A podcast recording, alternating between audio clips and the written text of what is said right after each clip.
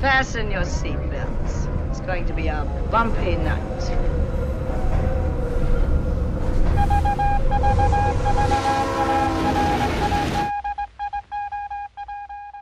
Hola, buenas noches. Eh, bienvenidos y bienvenidas a un nuevo episodio de Los Trenes en la Noche, este podcast de cine que comparto con mi queridísimo Fernando Jiménez. En esta ocasión vamos a estar hablando de la película His House, del director británico Remy Wicks. Es una película que estrenó en Sundance el 27 de enero del 2020 y curiosamente a unos días, este, unos días después de la película de nuestro anterior episodio, Relic, que estrenó Escuchen nuestro... Escuchen. nuestro episodio pasado. Eh, Relic estrenó dos días antes, eh, el 25 de enero de 2020, ahí mismo en el Sundance Film Festival. Fue un, año cargadito de casas embrujadas en, en Sundance.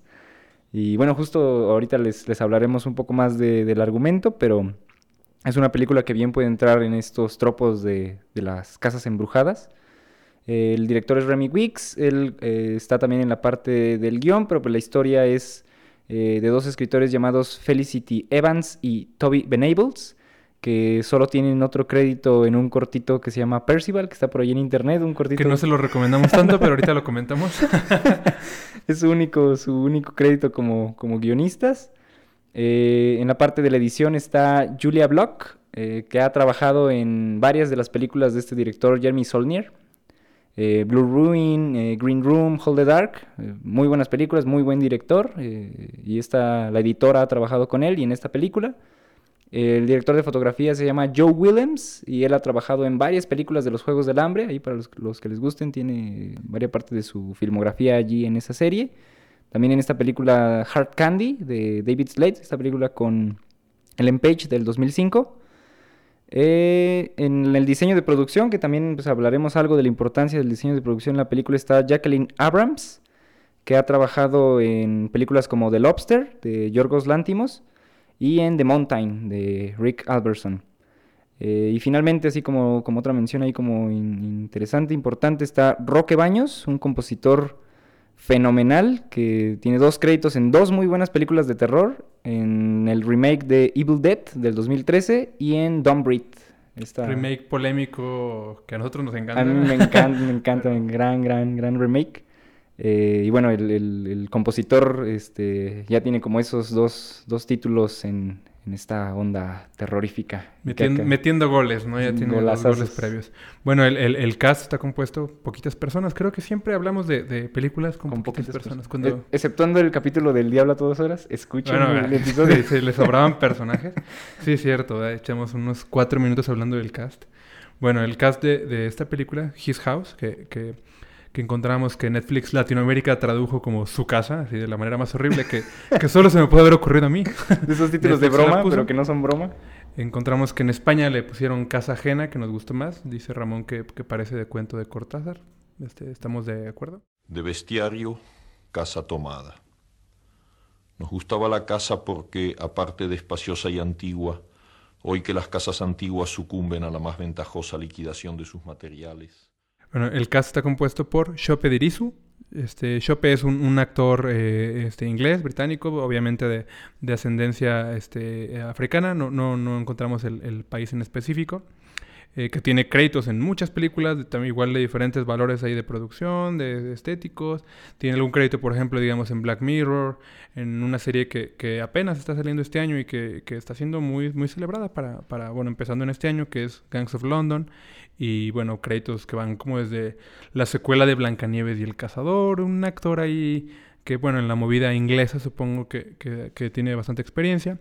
La actriz es Gunmi Mosaku, que, bueno, si Shope Dirisu tiene experiencia, Gunmi Mosaku tiene mucho más, ¿no? Y, es de estas personas que, que, ya han pasado de Inglaterra a Hollywood, regresan, tiene apariciones, digamos, en peliculitas como Batman contra Superman, digo, con ese nivel de, de exposición, en Lovecraft Country, que también salió, salió este año en HBO. Este, es la policía en The End of the Fucking World, que, también creo que es de las series más inglesas como que podemos ver. A mí me, me, gustó mucho. Y tiene más de 10 proyectos de televisión que ya ni anoté porque son personas con mucha, mucha, mucha experiencia. Eh, eh, eh, ellos son, ella y él son los protagonistas. Este, aparece también Matt Smith, que es el Doctor Who. Doctor Who. que decíamos, nos reíamos mucho de cosas que le han de emocionar muchísimo a los ingleses, ¿no? Ah, sale el Una doctor película con Doctor Who. con Doctor Who. Y bueno, también una, una mención ahí de este Javier Botet, que quien esté ahí más o menos al tanto del mundo del terror sabrá, se imaginará de qué sale Javier Botet, que es un- una persona que ha hecho eh, bastantes personajes ahí mo- monstruosos. Vamos a hablar un poquito más de él más adelante porque creemos que es de la banda que, que se lo merece y que generalmente está muy oculta en, en, en esto de la producción y quién está detrás como de las pelis que tanto nos encantan y nos asustan. Sí, pues yo le decía a Fer que si él no me dice, si él no se da cuenta que está ahí, yo no. Y, y- que sí hemos visto trabajos de Javier Botet, pero hubiera pasado así completamente desapercibido, así como de esas de que uno medio está viendo los créditos, pero no se da cuenta de que ahí está ese nombre. Ahorita le echamos amor a Le echamos Javier porras. Botet. ¿De qué va este, His House? Bueno, el argumento. Eh, Real y Son los nombres de la, de la pareja. Son una pareja de refugiados de Sudán del Sur. Nunca dicen que es Sudán del Sur, pero se entiende por muchas cosas.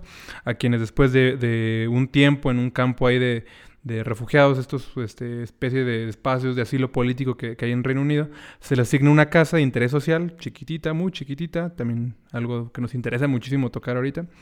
Y bueno, les dan la casa de interés social, unas poquitas libras para salir adelante. Les dan ciertas reglas en así como casa de estudiante, yo anotaba, ¿no? De no fiestas, no visitas, no mascotas. Y, todo con la posibilidad de que suspenda su asilo político al, romper al- alguna regla. Y bueno, el asunto es que Real y Bol eh, no están solos, no hay una presencia sobrenatural que los ha seguido desde Sudán y los atormenta. De eso, de eso va la película.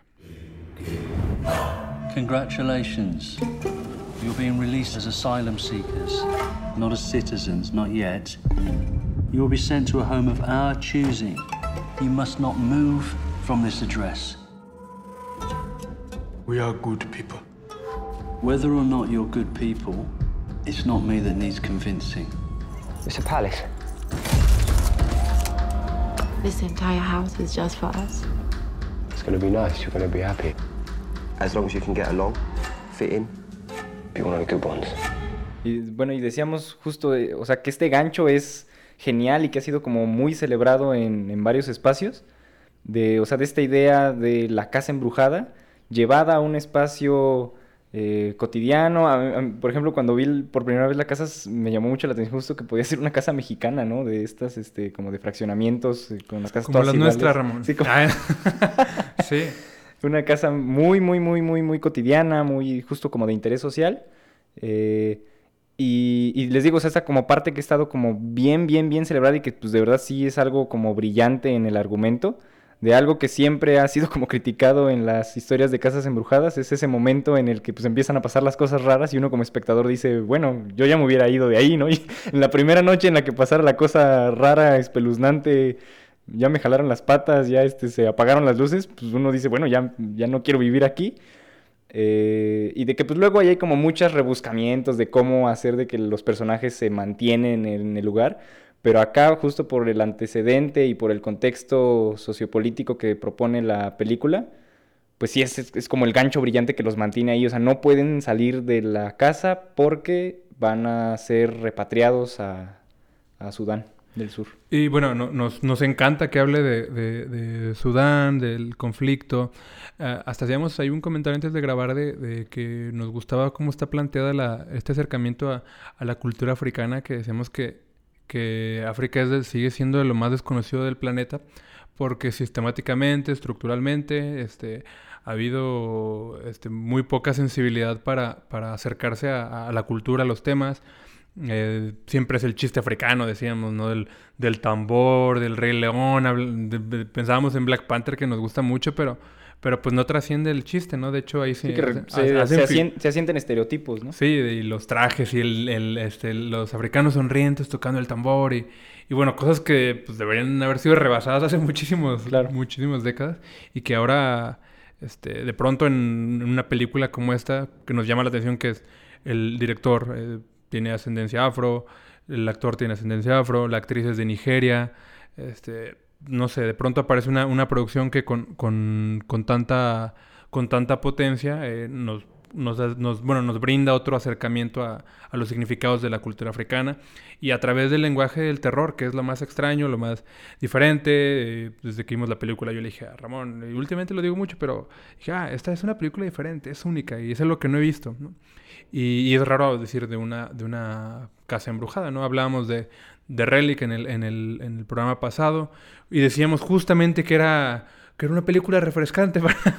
yo, yo, hoy lo voy a repetir porque creo que, que, hay que repetirlo, ¿no? También His House en este año, en esta película eh, tan extraña, que está, también sale, sale de ninguna parte, siendo la primera película de, de Remy Wicks, eh, también nos toma por sorpresa, ¿no? Y, y este, a través de su, de su, propio lenguaje, de su historia personal, de sus búsquedas, eh, hace una propuesta de terror eh, bastante extraña, ¿no? Ramón y yo discutimos mucho de, de, cuando vemos el cine asiático, este cine que surge de, de otras cosmogonías en general, diferentes a la, a la occidental o a la, a la, católica mexicana, ¿no? Que vemos películas de terror y pues el fantasma y el perdón y, y que le echan agua la bendita. redención. Y a la redención, que, que, regresan los huesos a la tumba y ya descansan en paz y, y, bla, bla, bla, bla, bla.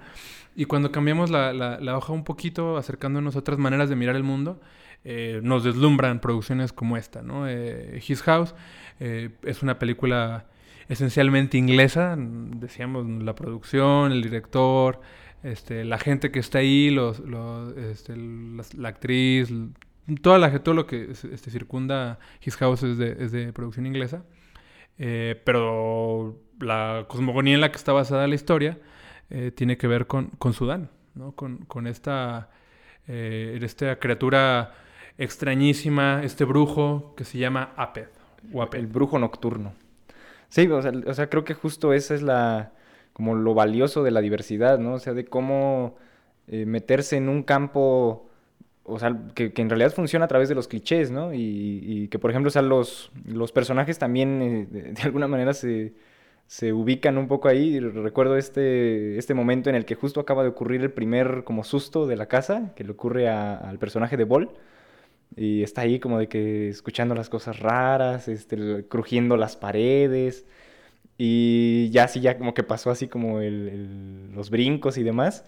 Dice una cosa así como, strange, what a strange country, ¿Qué, país tan extraño, ¿no? Y en ese momento como que resuena como toda la tradición de las casas embrujadas pues, totalmente eh, eh, inglesas, ¿no? O sea, de, cosas que también hemos hablado, por ejemplo, en el programa de, Peter Strickland y e In Fabric, eh, por ejemplo, estas historias clásicas de M.R. James, toda, toda esta tradición que, pues en realidad pues, se desarrolló en, muy buena parte en, estas latitudes, ¿no? Y que de repente justo se ve revitalizada al ubicarse en esa, en esa misma semilla geográfica, pero nutrida y volteando a otras, a otras fronteras. Y precisamente, bueno, al hacer este movimiento este, geográfico, pasar de la, de la típica mansión, ¿no? Que todos tenemos mansiones y nos, y nos identificamos obviamente con las mansiones, sí, porque, ay, con, grandes jardines. Y, y qué de, miedo mi, mi laberinto gigante de, nuestras mansiones gigantes, de arbustos. Nuestros, nuestros, cuartos gigantes llenos de fantasmas y demás.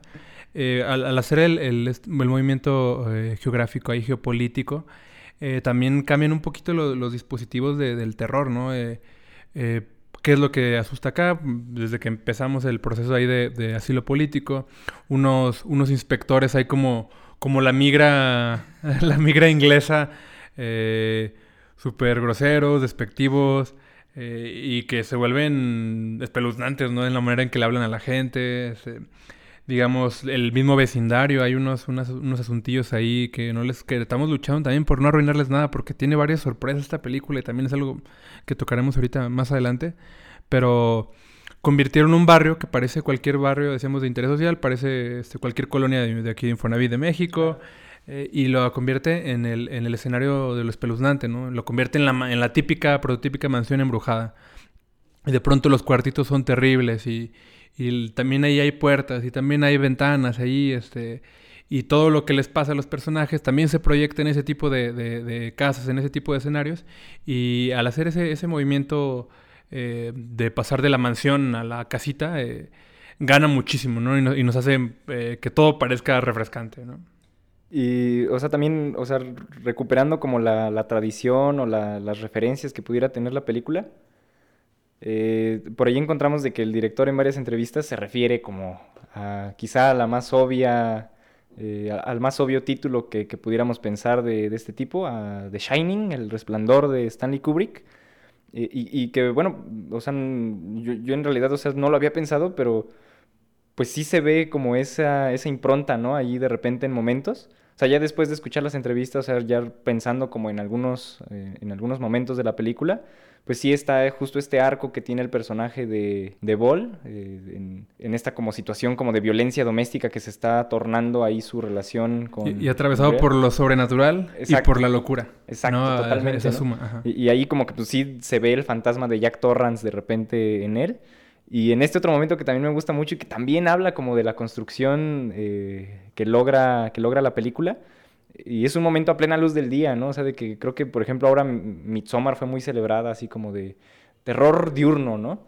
Pero pues creo que sí hay un montón de películas de, que recuperan esto, ¿no? O sea, de que creo que hay como esta, este balance de, de este tipo de películas que de repente el momento de la noche es ese eh, momento de suspenso y de tensión en el que todo está ocurriendo y ya de repente amanece y parece un momento de tranquilidad, ¿no? En el que ya a la luz del día eh, parece que los fantasmas desaparecen, pero acá no, acá justo hay una escena en la que el personaje de Real sale a la calle y se pierde, o sea, de repente las calles se vuelven un laberinto y ahí, o sea, pensando otra vez como en esta, en esta parte de, relacionarla con el resplandor, como el, esto que hablamos como de las mansiones o de los hoteles lujosos y enormes, de repente las calles de una ciudad desconocida para este personaje se vuelven un laberinto también.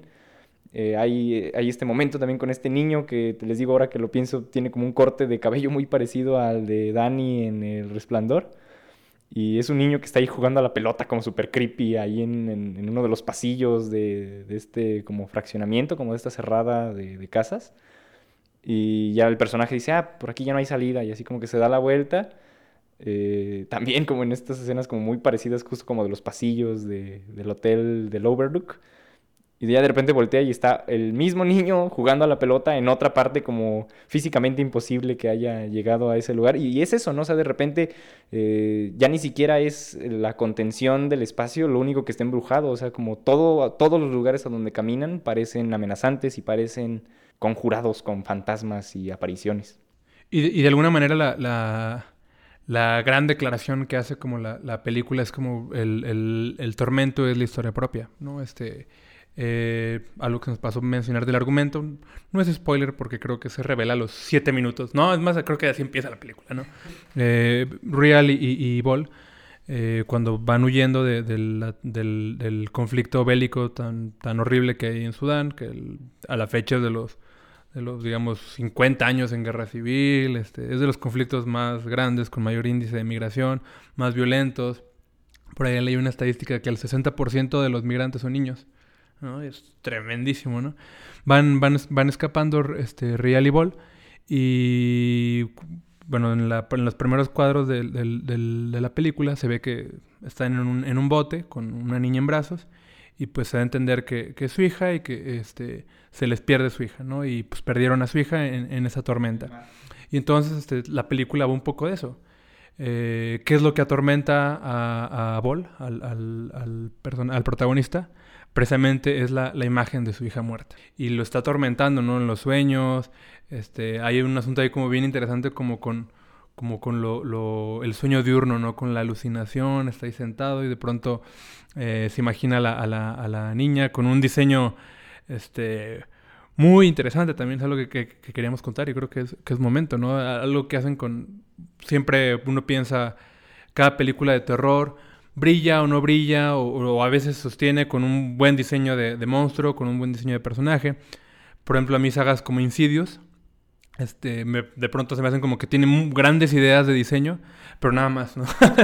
Digamos, este mundo hacen que hacen como fantasmal, donde todos sonríen y como que es Como muy... estas prisiones de... Ajá, que es muy. Norteamérica, como parece portada de disco de Marilyn Manson, a Sí, me, claro. me- me encanta. Que sí son como ideas del terror justo como Ajá. bien estadounidenses. Pero son como ideas como muy Como sueltas, y- que no, no hay como, que no tienen como una, o sea, no- no- que no terminan, a mi punto de vista, no terminan como de, de abordarse en las películas, nada más son como ideas de, de producción, de diseño interesantes. Y, la- y las ideas de diseño acá en, en His House eh, tienen que ver precisamente lo que, con lo que decíamos, ¿no? La cosmogonía este, de algunas zonas de África, ¿no? Este, hablamos, estamos hablando de Sudán, de algunos este, diseños tribales, digamos. eh, la hija se aparece con una suerte de máscara, este, con Terrorífica. terrorífica y que está como de, estas de hueso tallado, con unas manchas negras, que yo nunca había visto en una película de terror, ¿no? Y que se, se vuelven interesantes porque no es el no es el zombie descarnado con, con efectos especiales o, ya sea eh, por computadora o, o- o- Sí, en realidad es algo muy práctico, muy táctil, hasta sencillo, como de... o sea, me refiero a como en, en la parte, pues justo que no conlleva un CGI aparatoso ni demás. Pero que, y, es eso, ¿no? O sea, como el poderío visual de la película, o creo que sí hay un montón de momentos que sí se quedan así como grabados. Tienen como también esta parte como de, de alegoría de la culpa y del duelo que Y están del agua, sobrellevando. el Exacto, bote. Sí, o sea, totalmente. Una de, creo que también es como un póster que anda por ahí circulando de este momento en el que están como sentados este, a comer. Y, Hermosísimo póster. y, de repente así, o sea, la cámara se vale. Y, y en ese momento, o sea, en el póster creo que están los dos como sentados a comer, pero en la película es un, es un, o sea, se queda solo Ball, ¿no? O sea, está- están, están comiendo los dos. De repente la cámara voltea solo a él, se va, se empieza a alejar y vemos que ya desapareció eh, Real. Y se sigue alejando la cámara, se sigue alejando y ya vemos que él está como en esta como especie como de casa destrozada eh, a, a la deriva total de un mar eh, Donde, está- infrancable. donde están ahogando los, los migrantes, Sí, ¿no? o Que, sea, que es- es son- lo- Y eso, ¿no? O sea, cómo, cómo esa, cómo esa asociación o esas ideas de diseño tan poderosas están totalmente afincadas con la narrativa por completo. O sea, no son ideas gratuitas como, de Insidious. impresionar. Ah, no es por hatear. No, queremos Insidious. No. No, sí, sí queremos incidios. Amor Insidious, pero, pero sí. pero sí. Y, y- y una, bueno, también en- entre esas como bondades del diseño que decíamos que tiene que ver con, con esa sensibilidad para acercarse a, a- a los diseños tribales de, de algunas zonas de África. Decíamos, no es la caricatura de, del Rey León, no es la caricatura de, de Black Panther, de los africanos, del tambor, no, sino como hay otra, otra mirada que tiene que ver, decíamos, con la historia del, del cast, con la historia de- del, del mismo director.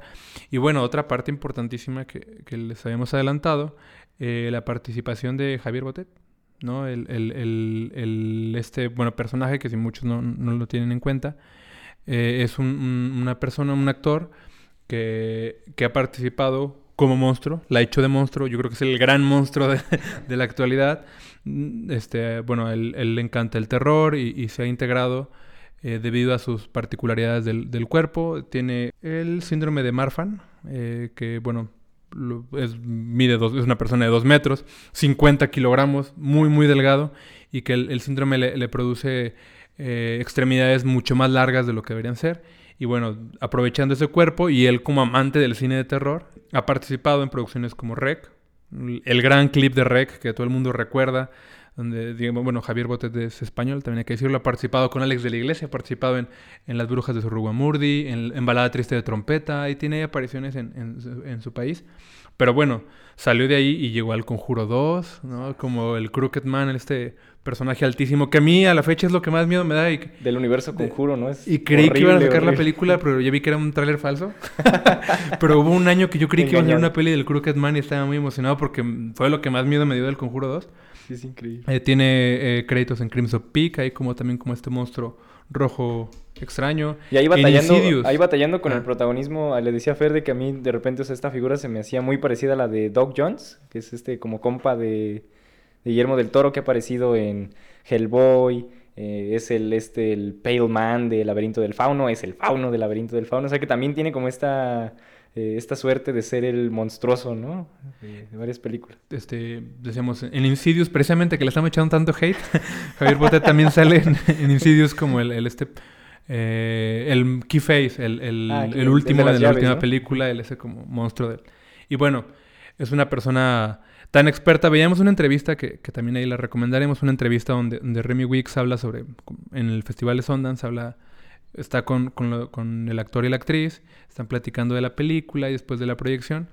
Y de algún, la, un- la entrevistadora dice, yo soy súper fan de Javier Botet, ¿no? ¿Qué, qué fue trabajar con Javier Botet?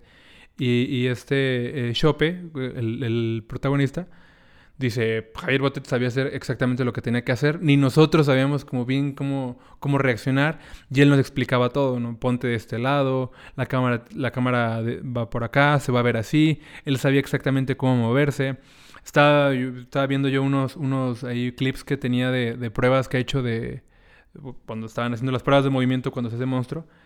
Y, y bueno, es, muestran los clips y, y parece que, que tiene como movimientos de, de- Parecen como editados por computadora y es... No, él sabe moverse así. Él sabe cómo se tiene que mover para lucir espeluznante. Y, y aquí en His House, en la, en la aparición que hace, breve, pero significativa, como todas las de Javier Botet, este, es algo parecido, ¿no? Eh, eh, dice el, el actor, no, yo no me tenía que... Él no resolvió todo, volvió todo más fácil, ¿no? Este, y bueno, también es como, se nos hace importante ahí reconocer porque son estas personas que siempre están ahí en la industria. Tiene, un- tem- también tiene un crédito en, en, en Covenant, en Alien Covenant, como un xenomorfo. Para alguna de las escenas supongo que buscaban un movimiento más orgánico algo así. Y bueno, estas personas que uno no sabe dónde están, que no, no, no, no son el director, no tienen ningún tipo de reflector. Y pues bueno, ya en la tradición del terror, pues se nos hace interesante y una idea de diseño precisamente, ¿no? Este, bien pudo ahorrarse unos, unos pesitos, ¿no? Este, hacer un mono ahí raro con otro tipo de brazos y piernas. Pero, pero sabían lo que representaba a nivel de pantalla alguien como Javier Botet, ¿no? Que yo creo que es la... Le comentaba a Ramón que es la persona como con más experiencia de todo el cast, ¿no? En el mundo del terror. Ahí cuenta también en esa misma entrevista que les comento, Gunmi, la, la actriz, que ella no ve terror, no le gusta el terror, que ella le da mucho miedo, que ella no, podía ver la película, así que la termina y, y ella decía, pues que se imaginan que cuando uno graba terror, pues está espantando todo el tiempo y no es así. Dice, pues estábamos, de hecho estábamos bromeando y volteé a ver al director, "Pues, todo el tiempo estuvimos como muy felices, ¿no? Dice, y ya cuando la tuve que ver, pues me costó trabajo porque yo no veo terror, ¿no? Y es una persona, bueno, también nos habla como el tamaño de actriz, ¿no? De la química que, que pudo generar con Chope y demás, porque, digo, una persona que no está habituada a hacer terror, eh, hace una película de terror que funciona a la perfección. Y también es algo que me llama la atención a mí de, de el director, de nuevo se me olvidó el nombre, Remy Wicks. Remy Wicks. Le quiero decir siempre Mick Mill, que es un rapero, que no tiene nada que ver con Remy Wicks. Pero eso es lo que me llama la atención de Remy Wicks cuando hablábamos de, su, de sus cortos. Este, bueno, tiene... Creo que no lo, no lo hemos dicho. los No, no hemos dicho del corto, el prim- bueno, eh, bueno, justo la primera como inmersión de, de Remy Wicks en esta onda, bueno, ya más directa, eh, quizá en algunos de sus promocionales y, y videos musicales también hay ahí como alguna idea de lo sobrenatural y del terror, pero ya el- verdaderamente el corto, corto de, de terror directo eh, se llama Tickle Monster, como el monstruo de las cosquillas. Recomendadísimo. Súper corto, así no les queremos contar nada, pero tienen que verlo. Este, y hay cosas interesantes que, Sí, que van a decir, qué bueno que lo vi. Véanlo así sin saber nada, nada más este así como para, pues justo como seguir relacionando. Corto de cuánto durará, dos minutos, Como tres minutos, sí. Es un cortitito, súper potente y, y bien interesante. Por ejemplo, esto que empieza con el, con el chavito rapeando, así Claro. como en su cuaderno, se me hace un- como una gran idea. Todo Y, y todo ocurre también ahí hablando como de la contención de los esposos, todo ocurre en el cuarto de, de este chico. Y también le decía a Fer, o sea, que a mí me recordó mucho como a las estructuras como tan sencillas pero tan poderosas que ha manejado el director David Sandberg, el director de Lights Out, que también en esta, en esta película, en His House, hay una escena que recuerda esos es, momentos de, de construcción y de manejo de- del terror con las luces, con apagándose que y si alguien no prendiéndose. lo recuerda, este... eh, bueno, fue famosísimo en el internet, ¿no? Eso es como cosas Sí, que, sí, de que hecho, triunfaban en el internet. ajá. David Sandberg, o sea, le debe su carrera, y él lo ha dicho, ¿no? O sea, y está orgullosísimo, y a mí me encanta que lo diga siempre que puede y que siga teniendo como una comunidad este, allí en YouTube, en su canal. Eh, o sea, fue de estas personas que subió este corto, famosísimo, también lo pueden encontrar. allí. Que es este donde están prendiendo como prende y apagando como en un pasillo.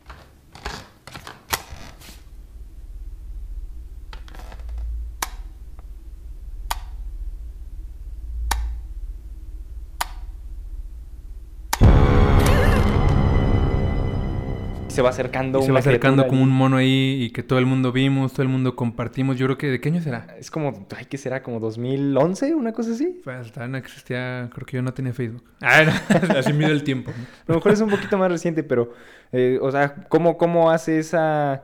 O sea, él ha dicho, por ejemplo, en entrevistas, ¿no? O sea, de que lo que quiere contar en esos cortos es simplemente una ubicación que está a disponibilidad de él como realizador y de cómo las vidas, la vida común de- del personaje que tiene en muchos de sus cortos es su esposa, la, que hace, la actriz que, aparece en varios de sus cortos es su esposa, Lota, creo que se llama, Lota.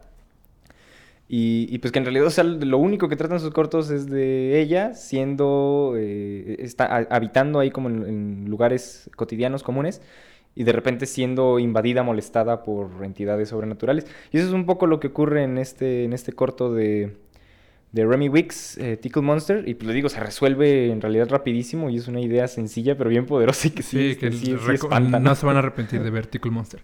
Y bueno, cosas que nos llamaron la atención de su Vimeo, yo lo, lo traía a co- a colación de, de que estábamos hablando de la participación de gente este, que no tenía tanta, eh, o sea, no está tan, tan afiliada al, al team del terror y el director tampoco, ¿no? Eh, lo que encontramos en su Tickle Monster es el único corto que tiene como de terror, por así decirlo. Bueno, Es lo que se llama Metamorfosis, como- ¿se llama Metamorfosis? Metamorfosis. Este, que tiene ahí de asuntos, pero yo, yo sus, su- sus búsquedas yo las veo más como de estilo que, Claro. que como de género, por Claro. decirlo de alguna manera. Son, bueno, si entran a su cuenta de Vimeo, también recomendada, pues, pues porque síganlo, Para- porque pues sí, gente para- que nos está gustando lo que hace. Este, y tiene cosas tan extrañas. Yo cuando lo abrí esperaba encontrar cosas como cuando hablamos del programa pasado de Natalia Erika James, ¿no? Sí, de que ella sí tiene que toda tiene su- todo de terror y que se nota que su escuela es el terror y lo que quiere hacer es terror. Y, y esperaba encontrar algo parecido, pero cuando encontramos el, el, el Vimeo de Remy Wicks, es un ejercicio ahí como de con unos paraguas, como de con otro como con unos vestidos, con unas telas. Sí, son como ejercicios experimentales como para ir calando y descubriendo el medio, pero pues que sí le han redituado, ¿no? O sea, en esta su primera película, creo que es- hay esos Y descubrimientos justo, que hizo. justo por eso lo, lo estoy diciendo, porque para que tu primera película sea de terror y sea una gran total. película de terror, es wow, ¿no? Así porque no, se nota que, o sea, él podría hacer otras cosas, ¿no? Así como que no, no sé si le sigue interesando el mundo del terror o que, o que vaya a ser como su sello, su marca el terror. eh, eh, porque bueno, pues no, no, no creo que, que solo eso sea lo que le interesa, no es lo que, lo que vemos hasta ahora en su, en su catálogo. Pero, pero sí llama la atención que su primera película sea un éxito de terror, ¿no? Y bien planteada y muy celebrada. Y, y- y tiene sentido. Cuando él le, le preguntan así la- en, en esta misma entrevista, creo que ya hemos hablado más de la entrevista que de la película, pero en esa entrevista... Bueno, para no revelar muchas cosas. para, no spoilerarla, no arruinar la película, este, la, la entrevistadora le hace el comentario, ¿no? De, ah, sí, este, tú tienes experiencia como en comerciales y demás. Y él precisamente dice, sí, es que me interesa todo. Me interesa eh, la fotografía, Claro. me interesa la luz, me interesa las coreografías, habla del, del- del diseño de arte, es que me, me importa muchísimo cómo funciona. Tiene esos trabajos, también tiene eh, como fashion films que les llaman, o sea, como para comerciales de, de ropa, de diseño y demás, y donde también pues hace cosas... Ajá, que son, que, no- por ejemplo, que yo, que yo las vi al principio y de hecho yo le dije a Ramón, ahí me cayó gordo su corto ese como de ropa, ¿no? Pero después de que lo escucho diciendo, es que me interesa la textura, me interesa el color y cómo teniendo en cuenta como ideas en textura y en color puedes contar una historia, Claro. eh, se vuelve como muy claro en, en His House, ¿no? Eh, Un asunto con, digamos, estamos hablando mucho de la casa, pero eh, específicamente los cubiertos, este, el piso, Sí, hay una el sensación- papel tapiz. Hay una sensación bien táctil en toda la película también, ¿no? O sea, y desde el principio, o sea, cuando llegan, eh, hasta desde antes, ¿no? Recuerdo mucho este plano, este plano detalle de cuando van así como a su entrevista de que ya les van a, ya los van a sacar ahí como de ese, de ese asilo. Y hay un plano así bien bonito que me gusta, de, así como primer plano de ella abo- bo- abotonándole un botón a, a la camisa. Está mal dicho eso seguramente, pero... Suena muy mal, pero, pero no, no encuentro. No, no creo que sea ilógico. Pero bueno, así, así súper Ajá. cerquita se ve el botoncito así, este, poniéndose y le aplana así como la camisa con las manos. Así hay una sensación así como súper táctil. Llegando a la casa también recuerdo este momento de, de, de que, o sea, está también todo esto de las paredes, de cómo se acerca, cómo pone las manos y la oreja y, lo pega. Esto de la pizza que abren y está llena de bichos. Así hay como unas, hay mucha sensorialidad en toda la película. Y, y, pues hablando también, de cómo, de cómo está inmersa en estos terrenos, pero pues bien podría tirar para otros. Recordé una cita de, ah, estaba viendo un, un, documental sobre casas embrujadas, precisamente como para ver un poco de este tema. Y en una entrevista que le hacen a Andrew Douglas, este cineasta que hizo el remake de El terror de Amityville, esta película, bueno, el remake no, no muy bien tratado, pero la, la original de los 70 es una película de, casa embrujada muy famosa, El terror de Amityville.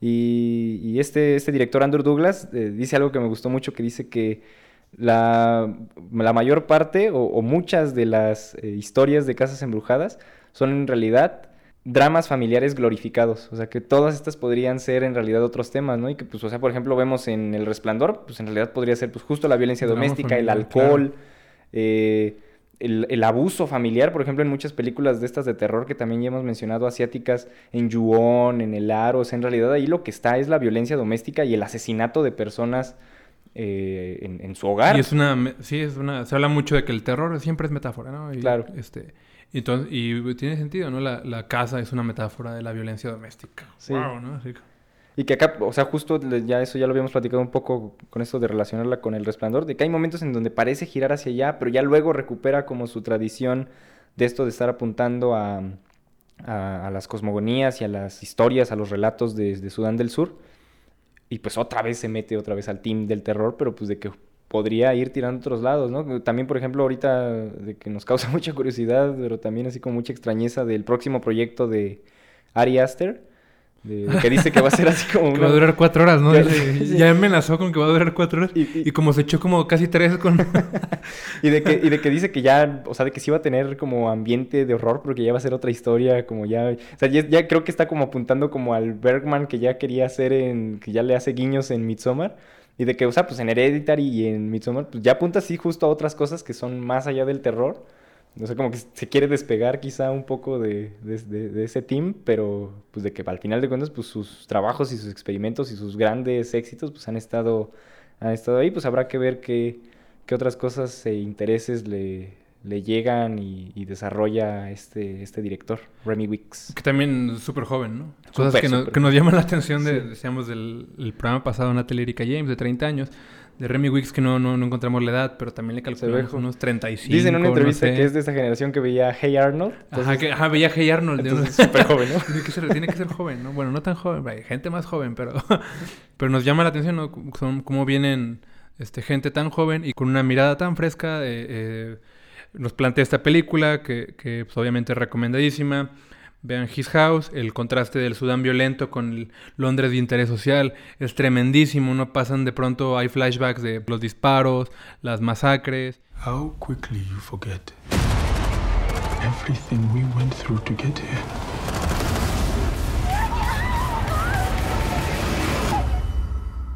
We are not going back. Y bueno, para ir cerrando, a mí casi se me escapa esta, también fue una de las escenas que más me gustaron, esta del, del centro comercial, que pues también es como una especie que hay como de pesadilla departamental, en lo que, lo que me hizo pensar es de que en ese momento el horror está enfocado no tanto en lo sobrenatural, sino en la asimilación de una cultura, ¿no? O sea, como en... que también es un conflicto que está presente en la película, como el de despojarte de tu identidad para abrazar otra, como... O sea, ahí se maneja como si fuera este algo falso, como si te estuvieras abandonando a ti mismo para ser aceptado por otra cultura que no es la tuya. Y, pues que en ese momento es súper poderoso, ¿no? Eh, eh, o sea, llega Bola a la tienda y en, como en estas como escenas como de racismo, eh, como tan identificadas que también ocurren aquí en México, de, de que entra alguien que no es así como de la piel... Eh, eh, White domin- chican. Ah, dilo. que, que no tiene la piel como dominante social, entonces pues es el perseguido, es el que hay que cuidar para que no Uno, robe. uno ya no se puede meter ni al baño del Sanborns porque Sí. lo, andan, lo andan viendo feo. Y así es, en ese momento o sea, llega a la tienda y es el perseguido, es el que no se debe confiar en él. Y él en realidad, o sea, creo que lo más duro de, de ese momento es de que, por supuesto, no, no es una amenaza, pero él mismo se hace, o sea, empieza a ver la ropa y empieza ahí como a querer probársela y ve los pósters gigantescos detrás con gente súper blanca, que son como las figuras de ahí de, de la tienda y de la sociedad dominante, y pues que él quiere ser parte de, eso, ¿no? Y que eso es durísimo y que justo se le cuestionará después ahí en, en un diálogo con, con su pareja. Y por eso de pronto se vuelve un gran título, ¿no? La película, que, que antes, justo antes de que comenzáramos a grabar, nos echamos un ratito hablando de eso, ¿no? De, decimos, His House, ¿cuál es la mejor traducción? Su casa se nos hacía bien feo, casa ajena. Y yo le decía nuestra casa, pero no esa es la idea. Y precisamente es la discusión que tiene. ¿Qué significa la casa? ¿Qué significa el hogar? Eh, eh, eh, de pronto los personajes, no, persia que están, lo está espantando ahí el APED, lo que sea. El brujo. Están muriendo de miedo. dicen- Él grita, no me voy a ir porque esta es mi casa. ¿Y cuál es su casa? La que le prestó el Reino Unido y de la que él no se quiere ir porque no quiere regresar a la que es su casa, ¿no? Y, Y bueno, hacen toda una discusión sobre la pertenencia, eh, pero tanto privada como política, y se llena de metáforas, este, lo que es este, la, la casa política, la casa personal, lo que es Sudán, a lo que es la nueva casa, eh, eh, la misma historia, ¿no? Que ahí se, se- se trabaja como si fuera su propio hogar, que quieren dejar, la balsa, todo está lleno de, de metáforas sobre, sobre pertenencia. Y pues bueno, es una película que, que nos sorprendió muchísimo, esperamos más de Remy Weeks, no sabemos, yo estoy casi seguro que no va a ser terror, él, no, su, su carrera no, no va a ser de terror. Eh, ya veremos, pero recomendadísima. Está en Netflix, decíamos desde el 30 de octubre. Véanla, ojalá que les guste. Y pues nada, nos escuchamos en el siguiente capítulo de Los Trenes de la Noche. Este, Ramón no dijo su nombre en el, al principio, Ay, pero Dios. este fue también Juan Ramón Ríos. Nos vemos en el próximo capítulo. Muchas gracias. Sí, no dije mi nombre.